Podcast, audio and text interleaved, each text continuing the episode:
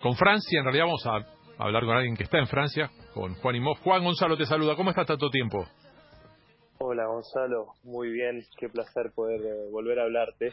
Eh, y saludo también ahí a Guido y a, y a Daniel, los estuve escuchando hasta recién un ratito. Bueno, eh, ¿alguna cosa que quieras criticar? Estamos abiertos, ¿eh? Al contrario. No, no, para nada, al contrario, al contrario, me, encanta, me encantó la charla y, y lo, lo que venían hablando, pero bueno, la agarré medio les, les, les, confieso que estuve aprovechando de bañando a mi hijo y disfrutando un rato con él antes que se duerma eh, y después me puse a escucharlo y, que estaban hablando de, de, los ciclistas y, de, la subida de la montaña y, me pareció muy interesante así que me gustaría volver a escucharlo bueno, buenísimo Juan, la última vez que hablamos creo acababas de convertirte en el hombre récord del rugby argentino en mundiales de rugby sabes que yo sabía eh, y, y qué, rica charla yo que no, no hablé prácticamente escuché esa esa noche, esa tarde noche y sí, eh, sí fue fue aquel día, aquel tan tan hermoso día. ¿Cómo, ¿Cómo va llevando este tiempo tan, tan loco, Juan, desde un lugar que, que hoy mira por el espejo retrovisor la crisis profunda de la pandemia, ¿no? Sí, exactamente. Como lo decís, eh, si bien se lo dejó un poco atrás, todavía, como decís, se mira el espejo retrovisor y, y, se le tiene mucho miedo, ¿eh? Todavía a la, a la vuelta, a la posibilidad de volver a, encerrarse, a la posibilidad de, de, las pérdidas económicas de trabajo y, y, las pérdidas, sociales también, porque las relaciones también se mantienen en el día a día, digamos, en el cara a cara pero no me voy a quejar, la realidad es que hoy en día estamos en otro en otra etapa acá, eh, cuando yo veo otros países y de lo que venimos, acá que ya estamos entrenando, por ejemplo nosotros que estamos eh, haciendo partido entre nosotros y, que la calle, si bien se respetan algunas medidas, eh, se vive todo mucho más tranquilo. ¿Te preocupa Rosario? ¿Te preocupa tu gente? ¿Cómo, cómo estás con eso? Siendo que Rosario y Santa Fe han estado bastante bien, bastante mejor que, que donde vivimos nosotros, pero bueno, no deja de ser preocupante, ¿no? Exactamente, yo sigo día a día la realidad argentina, sobre todo bueno por la familia y por los seres queridos y, sobre todo porque es mi país y, y la verdad que es, es un poco preocupante más que nada porque hay distintos aspectos y yo habiéndolo vivido acá eh, uno se da cuenta de las diferencias y a veces por ahí lo, mal que podemos llegar a estar eh, en términos de, país. Pero bueno sabes que yo he aprendido y de haber dado vueltas por el mundo como vos lo habrás hecho eh, cuando digo me, abrió la cabeza en el sentido que, he aprendido muchísimo de otras culturas, pero creo que, el argentino, eh, si por algo, si nos pasa por algo es, creo que somos uno de los pocos, eh, de las pocas sociedades que podemos aguantar tanto y seguir adelante y siempre salir adelante. Dani. Hola Juan, Dani Arcucci te saluda, un gustazo realmente. Hola, que igualmente. esto que, que te planteaba Gonzalo de extrañar, Gonzalo es un, como sabrás, es un gran defensor de la vida de club y me sorprendí el otro día este, leyendo algo que, vos dijiste, y que es que llevaste el espíritu de duendes a, al Racing 92. O sea que en un rugby eh, ultra profesional como es el, rugby de, Francia, vos tenés como una identificación con el club que, que, no es común justamente en ese rugby profesional. ¿En qué, en qué lo vivís eso y cómo, cómo, cómo trasladaste esa, esa sensación?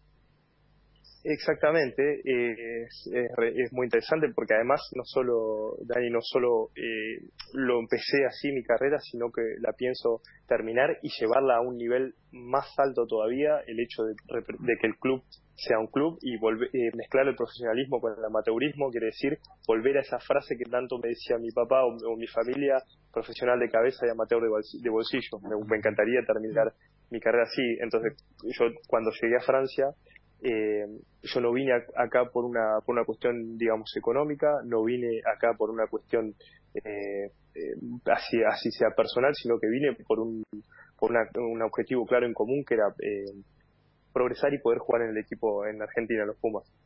Cuando me di cuenta que, que yo venía de un club que es, eh, es amor y amor y, punto, pasión, porque si no sé si conocen duendes Gonzalo seguramente sí, eh, la, la, historia siempre habla de, a todo pulmón, que la pileta del club, por ejemplo, para que ustedes una idea y rápido lo cuento, la pileta del club Duendes tiene forma de maní, de maní no de, de maní con cáscara. ¿Por qué? Que, porque decían, eh, dijeron que siempre dicen que la anécdota que en, el club Duendes no se querían nadadores, se querían jugadores de rugby. Entonces, si uno le hace una pileta derecha, la gente tiene tendencia a nadar. Entonces, imagínate que vengo de un club así que era, era, es amor por la camiseta, la camiseta tatuada en la piel y, la, y, el rugby en la sangre. Entonces cuando llegué acá me di cuenta que, que, era todo lo contrario, que la gente, había gente que jugaba por el amor, hay gente que juega por, por la familia, hay otros que juegan por el dinero, las motivaciones son completamente diferentes y eso me choqueó tanto, yo mal acostumbrado que para mí el liderazgo era hacer que todos piensen de la misma manera. Y llegué acá como un joven que no me conocía a nadie y me di cuenta que cuando iba los miércoles al club y estaba cerrado con llave porque no querían que vaya, decía, ¿dónde estoy? Me hice esa pregunta miles de veces y ¿dónde estoy parado? Si, si yo vengo acá a hacer esto, me vuelvo a Argentina. John Duende estaba mucho más entrenado de lo que estaba en Francia eh, y, había jugado ya un mundial. Entonces, eh, el hecho de, decir un día, fue un día, siempre cuento de anécdotas, fue un día muy importante para mí, el día que me mudé solo, después de haber vivido con Juan Martín Hernández, cuando me mudo a la habitación, cuando estoy en, el departamento solo, en la, me empiezo, me agarraron vómitos, van a vomitar, me sentía mal y creo que eso fue una señal que me dijo, bueno, ¿para qué, ¿para qué estoy acá? ¿Realmente me sirve? ¿Vale la pena estar tan lejos de mi familia y mis seres queridos? Bueno, si es así, a partir de mañana voy a transformar esto en lo que quiero, en lo que amo. Y así fue y, y empecé a generar una relación con no solo con la gente, con los profesionales del club, con los jugadores, sino con la gente de las oficinas, con los hinchas, con, con toda la gente alrededor y empecé a tomar decisiones en mi vida que hicieron que hoy soy identificado como un jugador, eh, un niño del club, un fan del club, como se dice, que es un niño del club y eso me llena de orgullo. Guido. Bueno, este, te mando un abrazo grande, Juan, una, maravilla todo este raconto que hiciste. Tremendo. Eh, es el recorrido de tu carrera este, y, hay, hay, un recorrido que nosotros vemos habitualmente de tu carrera que es cuando estás adentro de la cancha y, bueno es una animalada la cantidad de metros que a veces este corre ya sea de, de wing o de back. Eh, y vos sabés que en ese, en ese en ese camino Juan cuando te vemos este, correr a, mí siempre me pareció increíble. Vino al, al piso con, con Gonzalo con este, con Daniel, bueno, con Ariel en su momento y Ezequiel Fernández Murs, vino Nani Corleto que tiene eh, un entrenamiento de técnica de carrera, una academia de aprender a correr puntualmente. Eh, la cual, la cual yo, le, saco información, ¿eh? entre comillas. Bueno, eso es lo que te iba a preguntar. Yo te iba a decir que seguramente eras uno de los, de los, de los este, socios más calificados de esa este, emprendimiento. Del... Contame un poco de eso, esa, información que vos le sacás para bueno, por lo que nosotros vemos. Que te cuente la última vez que lo vi a Nani Corleto, eh, porque usted, yo voy a decir sincero, Nani Corleto para mí fue fue y será un ídolo, es un ícono, un ícono del rugby argentino. Y fue la persona la cual, una de las cuales me inspiró también a que mi rugby sea por ahí lo que, lo que fue o lo que es hoy en día. Eh, y yo cada vez que no, nunca pude tener una relación cercana a Nani, porque él es más eh, un perfil más bajo y siempre le gusta mantenerse al margen, al margen de, de, todo lo que pasaba. Y me pasó, les voy a contar la anécdota, me pasó hace este verano, el verano, no, este invierno, eh, yo estoy yendo a hacer las compras acá al supermercado y voy a entrar al supermercado y aquí me cruzo, a Nani Corleto, con la, con la familia. Y dije, no, me empecé a poner nervioso. Dije, le tengo que hablar, le tengo que decir, le tengo que hacer preguntas. Tenía miles de preguntas. Y creo que la, charla empezó y yo le dije, ¿cómo no traje mi cuaderno, Nani? Disculpame para anotarme, pero le dije, estuve viendo que estás con esto, con la técnica de carrera. Y me dijo eh, que sí, yo le dije que lo estaba mirando mucho, todo, y empezamos a debatir de la técnica de carrera. Y en un momento me doy vuelta así, veo que estaba su mujer y ya íbamos 30, 40 minutos de charla y estaba su mujer, nosotros parados en la puerta del supermercado. Eso... su mujer y el hijo. No, no. Y le tuve que decir, discúlpame, eh, Dani, te dejo hacer tu vida, disfrutar, pero si tenés la posibilidad de que nos encontremos de vuelta, me encantaría y yo te juro por que si, si no te molesta, hasta te, te filmo o, te, o me voy con mi cuaderno porque eh, para mí es, eh, yo me siento todo el tiempo un libro, un libro en blanco que quiero escribir, le quiero escribir para, para seguir aprendiendo. Muy buena, eh, Esa fue la última vez que lo vi. Muy buena, muy buena. además, em, nada, es muy, es muy del rugby eso de clavarte 30 o 40 minutos hablando de cosas y colgarte de la vida y seguir de viaje. me, ha tocado de chiquito toda la vida a mí, es, fatal. Pero, ¿vos sos leproso o canalla? Canalla. Ok, igualmente lo del librito es muy bielsa, sabelo. Sí. Muy bien, pero ojo, yo soy canalla, pero respeto muchísimo lo, la gente, a mí también como la gente como Bielsa, también es otra otra persona, pero yo leí el libro de Bielsa cuando era más chico y me parece una persona que, que, es brillante en su convicción eh, de lo que hace. La convicción, y creo que, que eh, también estuve viendo hace poco, por ejemplo, eh, eh The Last Dance de, de Michael Jordan. Y me pareció brillante, porque a mí no me gusta el básquet, nunca me gustó, nunca me gustó la cultura americana, pero Michael Jordan, creo, en, el afán de hacer su serie, no se da cuenta que le rinde un homenaje a Phil Jackson, al entrenador, de una manera increíble, y, me hizo replantearme muchas cosas. ¿Qué que la importancia de un, de un entrenador en los grandes equipos, con grandes jugadores, porque no funcionan por sí solos. Entonces me di cuenta que, que volvemos a lo mismo, o sea, las convicciones de un entrenador, un entrenador respetado y que está convencido de lo que hace, convence al jugador y por más de que esté equivocado o acertado, si el jugador está convencido, llegamos al mismo final. Eh, a ver, voy a reformular algo que alguna vez me, dijo Mario Ledesma, creo, y era que el argentino estaba considerado en, Europa el más amateur de los profesionales. ¿Se puede decir que en Argentina vos podrías ser o ustedes pueden ser los más profesionales de los amateurs y en Europa los más amateurs de los profesionales? Yo creo que, por ejemplo, no. Creo que, en Argentina eh, hoy la cultura del rugby, generalmente, el rugby, cuando yo digo el rugby, hoy tenemos tendencia, Gonzalo y Daniel, y ustedes lo deben saber, con todas las cosas que pasaron, con toda la gente que hoy se tilda de rugby y por hacer cosas malas. Sí. Yo siempre, y, hablemos claro de esto, yo siempre digo que, que, rugby, cuando me hablan a mí, me hacen una pregunta de, ¿viste los rugby qué? No, disculpame, yo soy rugby, yo laburo de esto, yo vivo, tengo una filosofía de vida, y para mí rugby nunca en mi vida me vieron en un, en un boliche. O sea que para llegar a hacer lo que hoy, hoy lo que lo que hago y lo que tengo eh, nunca me dieron un boliche eh, eh, haciendo daño o, haciendo cualquier cosa que, que, no deba.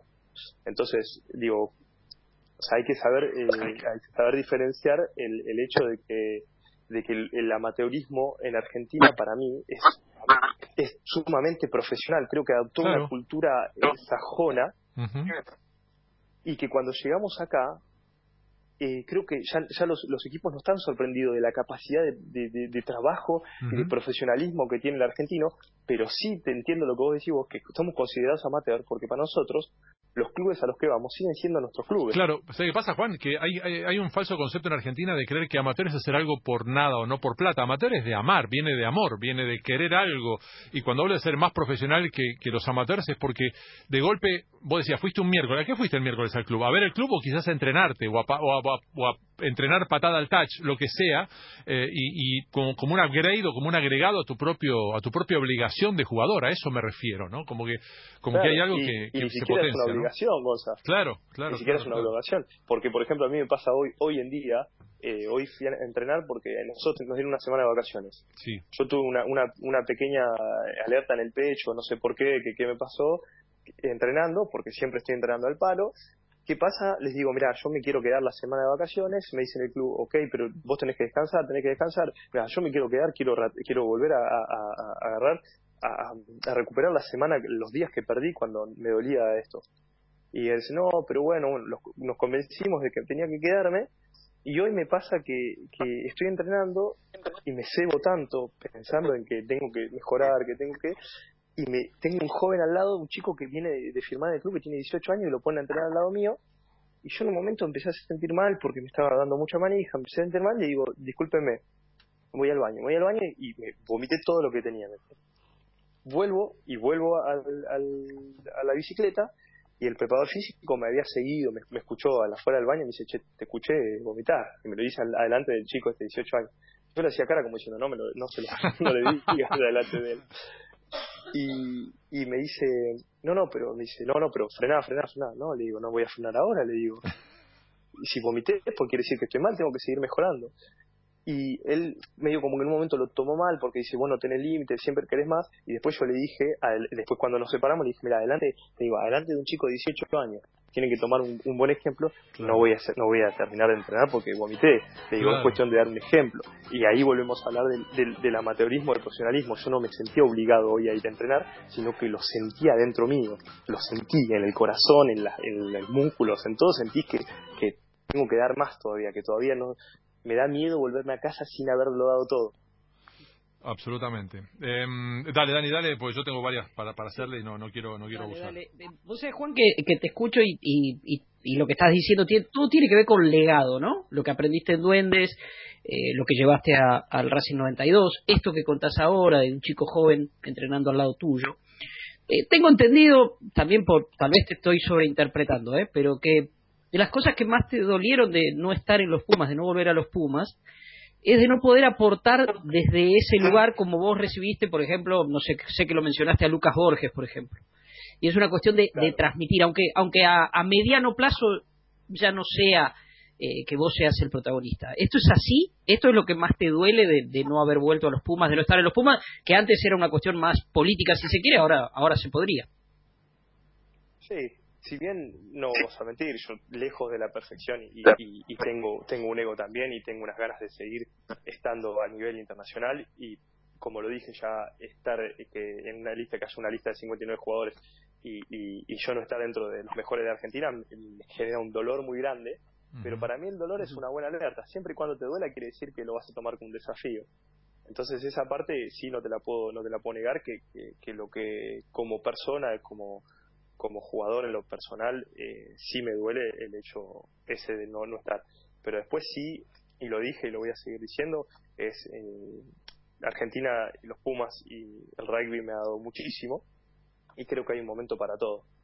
Entonces creo que hay un momento para, para uno jugar, explotar eh, y hay otro que es empezar a eh, dar todo el aprendizaje, a empezar a compartir este aprendizaje que uno tuvo, tuvo la posibilidad de, compartir eh, con gente muy valiosa y poder aportárselo a un chico más joven, porque en definitiva lo que queremos nosotros es que las generaciones que vienen sean mejores que las nuestras no que nosotros quedar en la historia. A mí, yo odio que, me digan que quedas en la historia.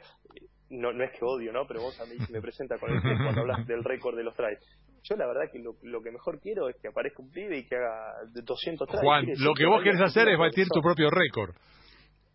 Exacto, y bueno, y ahí vamos, y ahí vamos, que no te lo puedo, no te lo puedo negar, Dani, porque yo hoy me siento, lo tomo como un desafío, entonces lo que yo digo es, eh, más allá de aportar desde el lado que me toque, porque eso lo hago como un jugador, como un jugador más de un equipo, para mí lo más importante es el equipo y no los jugadores, pero en lo personal es como dice Gonzalo, yo quiero mm, seguir batiendo récord, quiero seguir jugando, quiero seguir, entonces lo tomo como un desafío. Por ejemplo, en la última vez, la última charla que tuve con estas Pumas fue, eh, nosotros vemos el Mundial 2023 y yo me puse en mentalidad jugar hasta el, hasta el 2023 como mínimo en mi carrera y al mismo nivel. O sea que hoy estoy haciendo todo el esfuerzo, estoy hablando con ustedes, estoy acostado, estoy sentado en un sillón con botas de compresión y esperando para comer lo que tengo que comer para mañana ir a ser mejor, para llegar hasta el 2023 de lo mejor que pueda. Guido. Ah, una cosa impresionante. no, no, estamos hablando con Luis Escola, estamos hablando con Juan y Moffe. Eh, bueno, más o menos, ¿no? Claro. Yo estoy, sentado y estoy tan lejos de todo eso que está diciendo, la, la posición y la expectativa, es una maravilla. Eh, Juan, eh, hace hace un tiempo este, le preguntaba a Bochini, al Bocha, vos capaz que no, no, no lo has visto jugar, qué sentía cuando él daba un pase y el compañero se iba para el gol y terminaba convirtiendo un gol. En algún momento creo que también lo dijo Riquelme que él prefería un pase a hacer él un gol. Y en algún momento Palermo también ha dicho lo que fue hacer un gol contra el Real Madrid o aquel gol contra Perú que nos dio la clasificación para Sudáfrica 2010. Eh, lo que no sé es qué remite para vos, eh, eh, siendo el, tipo que, más traes ha hecho, aunque no te guste que te lo digamos, o aquel try frente a Irlanda, aunque quizás tampoco te gusta que te lo recordemos. ¿Qué es lo que se siente eh, Guido, Guido, Guido, reconozco, reconozco que le dio, inmediatamente después le dio un poco de culpa, pero bueno, era la emoción del momento. Bueno, yo, a mí, a mí me interesa que me describan, porque nunca lo voy a hacer, qué es lo que se siente correr con la pelota, con la camiseta argentina, yendo a la corrida en un mundial o en un rugby championship o en, algún partido importante, en alguna ventana o algo por el estilo. Bueno, vos metiste tres incluso contra Sudáfrica de visitante. Pero ¿qué se siente ir a correr y apoyar en el Ingol en esas instancias, en esos partidos, con la camiseta argentina? Mira, para mi, mi corta eh, capacidad literal, digamos, eh, la, eh, y la, digamos, la corta capacidad de reflexión, digamos, que, puedo llegar a tener y de experiencia, eh, yo para mí, en mi punto de vista, ni Borges, ni Neruda, ni cualquiera puede describirte lo que yo sentí en ese momento. Si, si, encuentro palabras, el día que encuentre palabras, juro por Dios que escribo un libro.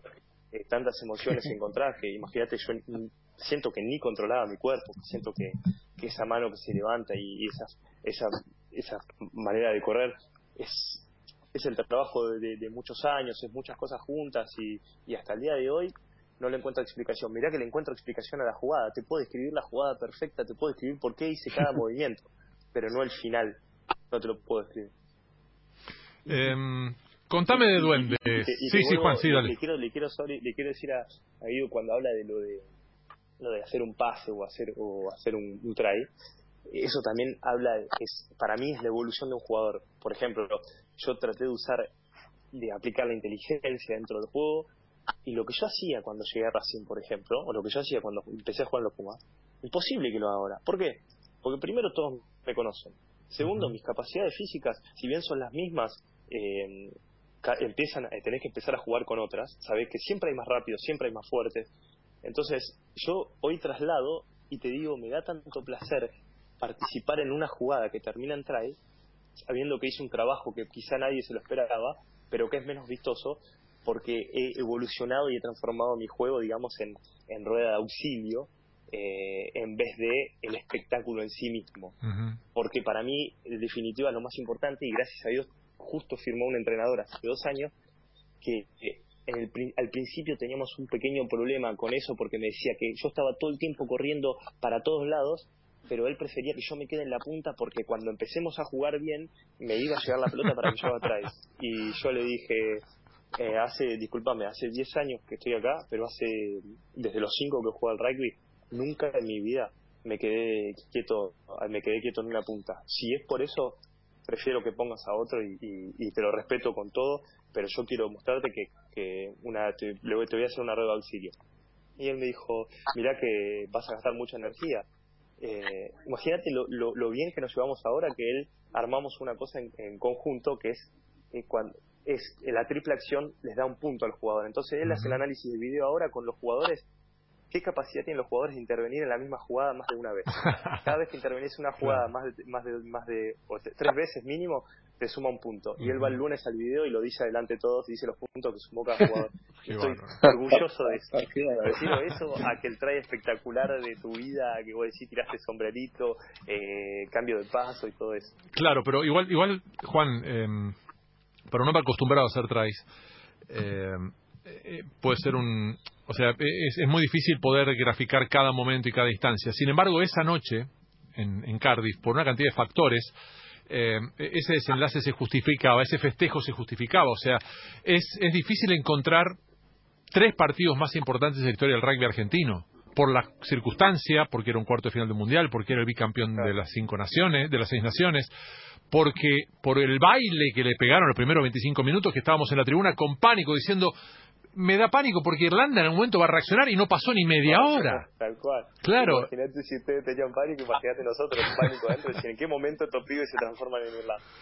Bueno, y no sé si ustedes percibieron, si bien pasó mucho tiempo, incluido un mundial, Juan, eh, nosotros lo, vivimos porque estábamos día a día con la gente de prensa, eh, la cantidad de gente que a partir de ese momento en Inglaterra dijo, nuestro equipo es Argentina. Ustedes, o sea, la revolución que generaron, ustedes fueron un señuelo decisivo para que el norte, el hemisferio norte, se reformulara rugbyísticamente. Sí, sí, la, la, realidad es que eso es verdad, es verdad que fue esa la sensación y a veces me pongo a pensar si no, no es la misma sensación todas las mundiales como cuando Japón le gana a Sudáfrica, como cuando Uruguay le gana a Fiji. No porque duró más lo de ustedes, Juan. Porque, porque ustedes fueron uno de los cuatro mejores. No es, exactamente, no es que lo nuestro fue eh, algo esporádico, sino que fue, yo creo que el equipo fue de menor a mayor en los últimos, en los cuatro años de trabajo que hubo, o menos, el equipo fue de menor a mayor y llegó al momento justo donde tenía que explotar de esa manera y creo que, que como vos decís, eh, nosotros mantuvimos un cierto nivel y fuimos de menor a mayor. Creo que eso fue lo que terminó convirtiendo en decir, bueno, respeto a este equipo, me gusta este equipo, soy hincha de este equipo. Eh, Dani. Sí, acá estoy viendo eh, arroba imofjuan guion bajo, 35 publicaciones nada más en Instagram, no, no usas tanto, pero ahí, ahí con, con tu hijo, en acción. Eh, pero te iba a preguntar antes de seguir si, si sos de, de, seguir mucho las redes sociales, si estás ahí pendiente de Instagram, esas cosas. Ya fue, yo arranqué como todos, obviamente, las redes sociales fueron eran re importantes. Obviamente yo tenía todas las redes sociales. Eh, hasta el, un año antes del Mundial, del 2019, eh, que un día empecé a meterme en la locura de que las redes sociales me hacían perder tiempo, que uno busca siempre el, el, aval de todo el mundo o el apoyo de todo el mundo eh, y, no, no terminas entendiendo por qué gente te quiere y por qué gente no te quiere. Entonces como que entré en un mundo muy complejo y dije, bueno, voy a borrar todo, pero borrar, ¿eh? empezar, eh, o sea, sacar todo durante este año, el año previo al Mundial, para solo concentrarme en el ranking. Eh, te juro que me hizo, me hizo muy bien porque una cuestión empezás a valorar otras cosas, pero también me di cuenta que estaba siendo muy egoísta porque yo tengo la posibilidad de vivir y de, llevar una vida y de, ser un ejemplo para mucha gente eh, que no les estaba compartiendo cosas que la gente realmente quiere saber y lo quiere saber de uno mismo. Yo prefiero que hablar yo mismo de, mi persona que me lo cuente otro. Entonces, por eso volví decidí volver a, a, Instagram y, a volver a poder compartir con la gente cosas que realmente soy yo. Lo que vas a ver en, mis redes sociales soy yo. No me voy a inventar una vida, eh, no voy a vivir, eh, no voy a hacer cosas que no, que no corresponden a mi carrera. Entonces, eh, hoy volví por una cuestión de generar un ida y vuelta con esta gente que siempre me apoyó y, siempre me, me, van a apoyar por lo que hice y por lo que hago. En realidad, Juan, eh, mi pregunta tenía una segunda intención. sos evidentemente te gusta explicar todo, porque tenía una segunda intención, porque no sé si te enteraste que ayer hubo un Instagram Live de un de un rugbyer, no, no, un rugbyer cualquiera, y le preguntaron, jugador preferido de la Argentina, y este señor respondió, Juan Imov. Jugué con él en Racing y vi la forma en que se entrena. Además, es una gran persona. Y cerró, por eso, Juan, si estás mirando esto, evidentemente no lo estabas mirando, espero que estés bien, hermano, dijo Dan Carter. No cualquiera, ¿eh? Sí. ¿Sabías eso? La verdad que mira, lo supe porque cuando lo, lo dijo, eh, obviamente yo agarré mi teléfono. Explotó tu teléfono. Estábamos hablando y, le digo, y le digo, y miro así, tenía miles de mensajes, no sé qué, y decía, bueno, miro así, y digo, y Dan que me había mandado, y me pongo a leer y le digo, la mena mujer estaba hacia de y digo, escucha, tuve una sensación muy, muy rara. O sea, si bien yo no estoy buscando todo el tiempo que la gente me reconozca, pero yo he tenido muchas charlas muy ricas con Dan, pero bueno, que el hecho que lo haga público es como que te afirma que, que bueno, que era verdad, que lo que, lo que hablábamos, que las cosas que, que, que él me dijo cuando estuvo en Racing, las cosas que hacíamos, eh, van de la mano a una, a una sinceridad de una persona que capaz de decirlo en público, decir, y le dije, lo único que le dije, me estás metiendo mucha presión, digo, porque vos sabés que yo esto no lo tomo como un cumplido, sino que lo tomo como también como un desafío, entonces mañana me voy a querer entrenar más de lo que me entrenaba. Y, se reía y me dice, seguí haciendo lo que estás haciendo, que vas a jugar hasta los 40 años, me puso. Eh, y yo le puse que, que muchas gracias y que él siga inspirándome porque, porque fue las charlas que tuvimos. Y para, para volver a esto, una de las charlas más importantes que tuve con él fue cuando él llegó a Racing, no conocía los jugadores, no conocía el nombre de los jugadores. Y él me explicaba que en Nueva Zelanda no miran videos, no saben quiénes son los otros. Entonces, cuando estaba acá, eh, aprendió a, conocer a, gente diferente y un día vino y yo estaba en el gimnasio y solo. Eh, habíamos ido a ver un partido del, del Paris Saint Germain juntos, que él me dijo, vamos juntos a ver a esto, y, nos estuvimos charlando toda la noche mientras, durante el partido, que yo, y vamos el lunes, y yo le cuento un poco la historia de mi vida, y él me cuenta la suya, que tenemos muchas cosas en común y otras no. Y cuando voy, estaba en el gimnasio, fue un martes, un miércoles creo, y él pasa así y me dice, Juan, me dice, la verdad que te quiero decir que te respeto mucho. Y yo me quedé helado como diciendo, porque valoro muchísimo lo que haces vos. Porque dice, si yo hubiese hecho, eh, hubiese hecho lo que haces vos, o si cualquiera se lo haría, tuviese la dedicación que tenés vos para este deporte, nuestro deporte sería, sería único e increíble. Así que yo te respeto a vos eh, yo no sé si vos me respetas a mí o no, pero yo te respeto a vos como, como persona y como jugador y gracias por lo que haces. Y me quedé, pero digo, pero me estás, me, estás, jodiendo, me estás haciendo un chiste. No, no, no, en serio, en serio, porque siempre hacemos chistes, siempre nos decimos cosas en, broma, todo, pero a veces es importante decir las cosas. Y fue un año para mí que fue complicado, el año que vino a decirme eso, fue un año que yo, eh, a mí me sacan una tarjeta roja por primera vez en mi vida, eh, jugando acá en Francia, y, y ¿qué pasó? Perdí mi lugar, perdí mi lugar en el equipo, y el equipo avanza a cuartos de finales de Copa Europa, arranca semifinales y yo eh, hace unos años soy del, grupo de, líderes del club, ¿no? Que se le llama, un grupo de líderes que toman decisiones, que ayudan al funcionamiento del club. Y ese año yo fui un día al grupo de líderes y les dije, honestamente, yo puedo levantar la mano y les digo, mire, yo no, no me siento capaz hoy en día de estar en el grupo de líderes, disculpen, no es de egoísmo, yo sé que por ahí puedo llegar a aportar algo, ¿no?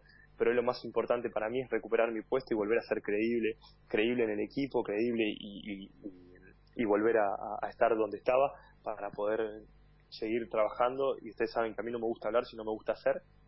Y fue después de eso que él vino a decirlo y me dijo que eso lo había marcado mucho también porque la, capacidad que tenía yo de salir del lugar sin parecer egoísta y, y seguir entrenando y seguir entrenando creyendo que la posibilidad iba a venir y yo no juego cuarto de final de Copa Europa, no juego la semifinal, no juego la final de Copa Europa y nos quedamos y la perdemos. Y, y yo esa semana seguí trabajando igual y el partido fui a la, la, entrada en calor de la, final, mismo si sabía que no iba a jugar, la hice de la misma manera y creo que eso le llamó mucho la atención porque después de la final, a la semana siguiente jugábamos semifinal de top 14 y tuve la posibilidad y, de jugar y, parecía como que había estado jugando eh, todo este último tiempo. Entonces él me hablaba de la capacidad de, mantener un, digamos, lo que es el entrenamiento en silencio, mantener una dieta, mantener una cabeza, una concentración, más allá de jugando o no, eh, es lo que él valoraba. Entonces yo dije, eso tiene que ser mi ADN, si Dan Carter lo valora, quiere decir que es algo importante y vamos a hacer que eso sea reconocido por eso. Eh, bueno, hoy me peleo porque la gente me reconozca por eso. Claro, totalmente. Guido, ya te dejo la pregunta, pero quería aclararle a, la gente que lo está escuchando, a, nosotros y a Juan, o a Juan y Mofi a nosotros, que hablar de Dan Carter eh, es, a ver, en el, en el rugby neozelandés es tan difícil identificar un nombre por encima del resto, casi como en el fútbol brasileño es difícil identificar un nombre por encima del resto, tal la influencia. O sea, tienen tantos jugadores que, que, que decir, bueno, Dan Carter es un nombre propio dentro de, la meca del rugby mundial, donde hay miles de nombres propios que merecen ser reconocidos. Bueno, Dan Carter está reconocido por encima de eso, por eso, por eso sobresale, ¿no? Me hace reír, Goza, porque eh, yo se lo dije en tono en broma, pero se lo dije porque él me hizo un chiste un día de que, nos habían ganado con los All Blacks. Me dijeron, me dijo que nos dejaron jugar 70 minutos y que los últimos 10 se encargaron de ganarnos en el mundial. Él hizo un chiste y yo le he hecho un chiste y le digo, no te, te olvidaste cómo te pisé la canilla en ese partido, no sé qué. Y R dice, no, bueno, pero ¿quién no le va a querer hacer eso? Estamos hablando en broma, ¿eh? Sí, sí, sí, claro, claro. Y, él me dice, y bueno, pero ¿quién no le va a querer hacer eso al, dos veces mejor jugador del mundo? Y claro. Eh, y yo le dije, y yo me reía todo y le digo, sí, vos dos veces mejor jugador del mundo y agradecerle, anda a agradecerle a todos los All Le digo, porque si a vos te hubiese puesto con Argentina, eh, no te damos ni, ni, el premio al, al, mejor amigo, digamos, al fair play. Y, se reía y yo le digo, sí, pone Juan Hernández jugando con los All Blacks y ahí me dijo, no, sí, es verdad. y como diciendo, ahí bajamos un poco la Palabras serias, palabras serias, palabras importantes. Sí, sí. Tremendo. Guido. Bueno, Juan, eh, después de, todo este raconto fantástico, yo creo que eh, tenés un lugar en el futuro este, cuando te retires en, todo lo que tiene que ver con la exposición en los medios, porque es una maravilla escucharte cada una de las respuestas. Eh, uh, qué bueno. Tengo laburo, eso es importante. ¿Cómo, cómo? No, para mí el laburo es lo más importante. Si ya me estás asegurando laburo, decime dónde firmamos y yo me entreno. yo creo que yo creo que no te va a costar mucho si querés eh, eh, estar en algún medio, por lo menos en función de lo que vas contando y cómo lo contás. Eh, a propósito de eso, ¿qué experiencia te dejó el Juego Olímpico de Río? Eh, vos fuiste a un, a un Rugby 7, este, bueno, algo este, que fue de mucha ilusión para nosotros en el equipo de Gómez Cora, después eh, ha tenido buenas y malas. Eh, por ahí no jugaste tanto, no sé si desde el rendimiento te, te, pasó una cosa y desde la experiencia de estar en un Juego Olímpico te pasó otra. ¿Qué sensación te dejó el Juego Olímpico y estar en un Seven? Muy difícil, la verdad que es, una, es un momento muy difícil porque si bien el Seven es, es, raro y yo acostumbrado a jugar 80 minutos, eh, eso sí es verdad que le da un lado más raro todavía a la experiencia que tuve, porque eh, yo siempre juego con la concentración y con el cansancio de los demás, pero en, 30 segundos, en un minuto de juego o en 7 minutos, es muy difícil generar una, eh, digamos, una superioridad. Para mí era muy difícil encontrar el momento justo. Entonces, como que desde ese lado rugbístico fue complicado, pero eh, tenía un staff de, digamos, puta madre, por así decirlo, que me han ayudado muchísimo y que encontraron el lugar que yo tenía, que el mejor lugar para darle al equipo. Y era por ahí, a veces era dentro y por ahí a veces fuera de la cancha y, tratando de, de, mostrar que, que, somos todos de carne y hueso y que yo tenía las mismas presiones que todos. Pero lo que pasa es que cuando llegamos a los Juegos Olímpicos, ahí me di cuenta realmente de lo que son los Juegos Olímpicos. Ya no estás más hablando del rugby, estamos hablando del deporte mundial, estamos hablando de una nación, de un país entero, ya no es más en la burbuja del rugby. Cuando me di cuenta de eso, como que la presión que me, metí fue demasiada, mucho más de la que debería por ahí a veces haber manejado para poder disfrutar los Juegos Olímpicos. Entonces hoy te digo la verdad que los Juegos Olímpicos, mucho respeto para los, atletas argentinos que nos representan. Me acuerdo, pero patente de, charlas o de hablar con gente. Había eh, una chica de tiro, eh, los chicos de vóley, la presión que representan los Juegos Olímpicos es única, entonces hay que tener mucho respeto para hay chicos que vienen de, la nada misma y les, pedimos que representen al, país de la mejor manera.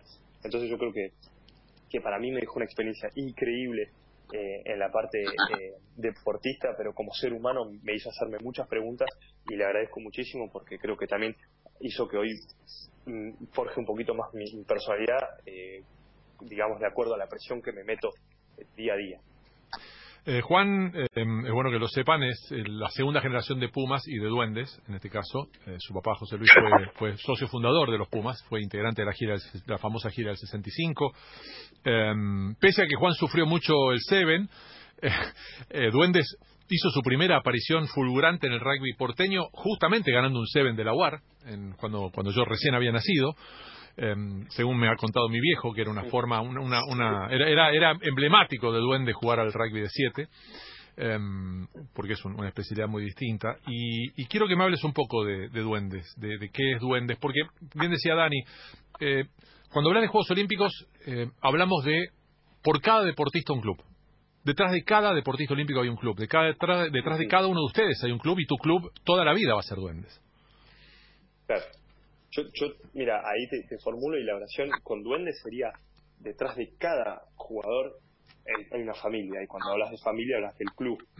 Y cuando hablo de familia quiere decir no no no solo es eh, eh, eh, no hay solo amor hay muchas cosas. En una familia no se trata solo de amor hay muchas emociones y hay muchas cosas que se viven. Yo creo que que lo lo que hace diferente al club es la capacidad de transmitir la pasión y el amor por lo que hacemos y esa presión que yo digo, esa presión de que sabes que por mala suerte que es así, porque obviamente tiene su lado bueno y su lado malo, con saber que la presión que sabes no sos bueno en el club, en Duendes, si vos no cumplís las expectativas, va a ser más difícil hacer relaciones, va a ser más difícil, si uno no cumple las reglas, va a ser más difícil ser bien visto. Entonces todo eso hace que todo gire en torno al rugby y a la forma que uno vive el rugby. Entonces, cuando a mí me dicen Dan Carter que soy respetado por esto, y yo entonces digo, eh, vení que te traigo a duendes, va a tener que respetar a mil socios más. Absolutamente. Entonces, entonces lo que yo digo es, la, el club es el, si bien siempre hay ovejas negras, siempre hay jugadores más talentosos por ahí que, que, trabajadores, pero yo crecí en un club que me mostró las reglas básicas, lo simple, muy bien hecho. Y estoy orgulloso de que hoy en día eh, sea para mí eh, lo, más importante que tengo y que tuve en mi carrera. Em, y, a ver, me cuesta, no, no debería, pero me cuesta eh, hacer referencia a lo que vivimos el año pasado con Jaguares. pero bueno, Jaguares es una historia distinta a la de los Pumas. Vos nunca podés ser jugador de Jaguares porque tenés tu club tu franquicia, por decirlo de alguna manera, en la cual juegas regularmente. Exactamente. Eh, pero ahí sí aparecen, hoy otra vez aparece Duendes, como aparecen tantos clubes de Argentina. Me parece que ese es un paso enorme hacia adelante que ha dado el rugby argentino en las últimas décadas. Eh, ya no existe más esa cosa inverosímil de decir un tucumano en los Pumas, un hoy llevamos ya cuatro santiagueños eh, que han pasado o están pasando por los Pumas y, ver un tipo como, como Emiliano, que bueno, Emiliano no es, no es ni más ni menos que otro caso de familia emergente, ¿no? ¿Cuántos Boferi juegan han jugado en Duendes? y todos, todos, como Félix juegan fueron los, tres, los tres que están antes de Emiliano y Emiliano el cuarto. Pero yo jugué con Camilo, jugué con Simón y jugué con Máximo. Claro, bueno, Camilo... Mm, me falta, jugar, con Emiliano. Bueno, eh, lo has visto jugar, imagino. Obvio, pero eh, sobre todo que, cierro los ojos, escucho un partido y, ya me lo imagino. O sea, que, Emiliano, imagínate que yo lo conozco como, como, como si fuese un hermano, claro. como un hermanito. O sea, nos criamos en el, en el club todo el día en el club. Cuando yo hablo todo el día era de martes a domingo, porque los lunes no habría. De martes a domingo todos los días en el club. Y Emiliano pateábamos juntos. Después hubo un momento que la brecha de edad se, se, abrió, pero Emiliano nunca le tuvo miedo a nada, como yo tampoco nunca le tuve miedo a nada. Claro. Entonces Emiliano se metía a jugar con los más grandes y es eh, hace lo que lo que eso eso es lo que hace que hoy sea lo que lo que es Emiliano también. Claro. esa capacidad de poder adaptarse a cualquier tipo de situación a jugar con los de primera cuando tenía 12 13 años que en duendes no es fácil no no, no no porque yo cuando jugaba con los de primera a la tocata errabas un pase y te mataban. Era más duro que acá. Acá te dicen bueno next shot te dicen joya ambuló te dicen eh, te tocan el hombro y te dicen da la, la próxima en duende te erraba un pase y te echaban una puteada. Claro, claro, claro. desde la pileta hasta el, loteo 2. Claro, claro, claro. Eh, está bien, y, y, en él y en él pongo de referencia algo que es una mala noticia y una buena noticia al mismo tiempo. Para los que hemos disfrutado mucho del fenómeno Jaguares, para mí es un programa de familia ir a ver a Jaguares. Eh, y, en eso incluyo a, mi hijo Fermín, que tiene apenas ocho años. Te imaginarás lo que significa eh, replicar con él lo que yo hice con mi viejo tanto tiempo. Eh, eh, y ver que, eh, bueno, Jaguares hoy está desmantelado, el año que viene seguramente volverá, en la medida que esto se normalice, volvamos a la presunta nueva normalidad, volverá el Super Rugby, volverá Jaguares a jugar con otra lógica, pero también hay un lado positivo detrás de este desmantelamiento, que es que ya no es el ombliguismo argentino, decir qué buenos son fulano, fulano y fulano. No, se los están llevando, los se los lleva el primer mundo del rugby a estos chicos. ahora Como a vos. yo te digo la verdad, es complejo porque lo que yo te digo, lo que a mí me tocó hacer en Francia no es fácil. Lo que han hecho jugadores acá en Francia, cuando nosotros vemos eh, un jugador como, con Fernández Lobe que se va de Toulon y que la gente lo aplaude y le pone una bandera, cuando vos ves gente jugando en Pro de 2, como puede ser un Bustos Moyano, como puede ser, eh, hay gente que, que han hecho han hecho una carrera en Francia y el, problema es que muchos chicos se van a dar cuenta cuando vengan, y es lo que habla Emiliano, le digo, si tenés la posibilidad de venir a Europa, le digo, Emiliano, te vas a dar cuenta que ya no es rugbyísticamente. Es empezar una nueva vida, es empezar de cero. Vas a llegar acá, y vos en Argentina, de Jaguares, Emiliano Bofelli, esto, le digo, a, mí me pasó que llegué a París, yo venía del Mundial, de los de, de Pampas 15, todo, y me miraban el flaco este, me miraban y decían, ¿quién es el flaco este que pelado? Que dice, claro, medio chiquito. Me miraban como diciendo, claro, me dice, este no, no sé si está para jugar, este en serio, pero Racing está contratando cualquier cosa. Claro. Me miraban así, me lo decían. Claro. Y, y después tenés que, tenés que lidiar con otra lengua, con otra cultura, y tenés que y, sobre todo para mí lo más importante que es el desarraigo. Está el desarraigo es un vacío en el pecho en el, en el, estómago que es imposible. Ahora, entonces eso es lo que te hace o, querés o no. ahí me llevas a la, a la pregunta que te quería hacer hace un rato y es eh, que es algo que a ver, eh, quienes tenemos, hemos tenido la chance de viajar mucho, eh, valoramos mucho ciertas ciudades, eh, hasta en casa tenemos la fantasía en algún momento de tener una experiencia de por lo menos un tiempo, meses viviendo en alguna otra sociedad, em, y decimos, mira, mira, Juan, hace, eh, vive de lo que le gusta, de su pasión de toda la vida, eh, lo contratan y vive en París. Em, también me pasó hace poco haber estado con Mauricio Pochettino, que vivía en Londres. Y Pochettino dirigía a Tottenham, era Gardel. Tottenham dos años después llega, a, la, a la semifinal de la Champions. Y me dice, no, yo no, yo prácticamente no conozco Londres. Yo no sé lo que es el circuito teatral de Londres. Entonces quiero saber, ¿vos vivís París o, es otra lógica detrás de, la, de lástima que tengo puestos los auriculares y que mi mujer no está escuchando esto. Porque entre mi mujer, mi mis padres, mi papá y mis hermanas, que son las que más me critican eso, dicen, ¿cómo puede ser que yo no conocía no conocía el Louvre, nunca había subido a la Torre Eiffel? Eh, no, no, no, no, la verdad que París para mí, yo estoy en París, eh, para mí fue secundario, para mí lo más importante era es hacer una carrera lingüística y poder dejar un nombre, que mi hijo, que mi mujer y que mi familia disfruten de París, pero yo tengo cosas más importantes que hacer, pero vamos a volver y vamos a hacer un punto ahí, vamos a volver un poquito atrás. Me di cuenta también que conocer la ciudad, conocer la cultura y, e informarse en la historia de uno de donde uno está, también lo forma como jugador al final. Entonces, aprender lo que es la vida de París en sí mismo. Me ha ayudado también a que a entender la cultura francesa y lo que es eh, lo que quiere el presidente, por ejemplo, para el club. Claro. Entonces ayuda muchísimo. Pero si te soy sincero, a mí cuando me preguntan, che, tengo un amigo que va a París, eh, recomendame un restaurante. no, Juan. para contarme diciendo, para un restaurante, hermano, como diciendo, a mí me está preguntando como que cuando la gente que dice, no, Rosario, me dicen, los boliches, y yo digo, ¿qué boliche puede? ¿Qué sé yo? No tengo ni idea, amigo, yo nunca en mi vida fui a un boliche, no te puedo recomendar un restaurante, y si como todos los días lo mismo. Bueno, eh, dale bola a tu mujer y a tu hijo, entonces, y andá y salí. Y, viví París, Juan. La verdad que un, un enorme placer tener esta charla. Ojalá en algún momento te, podamos ir a ver. Te digo esto, Gonza. Sí. Te digo esto, pero estoy eh, vivo. En, eh, ahora en este momento, hablando con usted, tengo la suerte de poder ver la Torre Eiffel y agradezco a la vida la posibilidad de que me ha dado, le agradezco a ustedes, y por eso siempre digo, y como para mí lo que decía eh, Dani también, en mi Instagram puse hace, un tiempo hice una foto diciendo gracias a todos ustedes por haberme hecho lo que soy, gracias a los argentinos porque yo eh, disfruto, si bien tengo una responsabilidad enorme y me meto muchísima presión, disfruto, disfruto de esta presión y de esta vida que llevo. Abrazo gigante, Juan. Muchísimas gracias por este rato. Muchísimas gracias a ustedes y espero volver a hablar pronto. Espero que no los haya cansado. Un placer. No, hermosísimo charla. Hermosísima charla, Juan. Abrazo grande. Juan Imov desde París. Y nosotros acá, él, mira, y ni siquiera con una cuarentena estricta, Dani.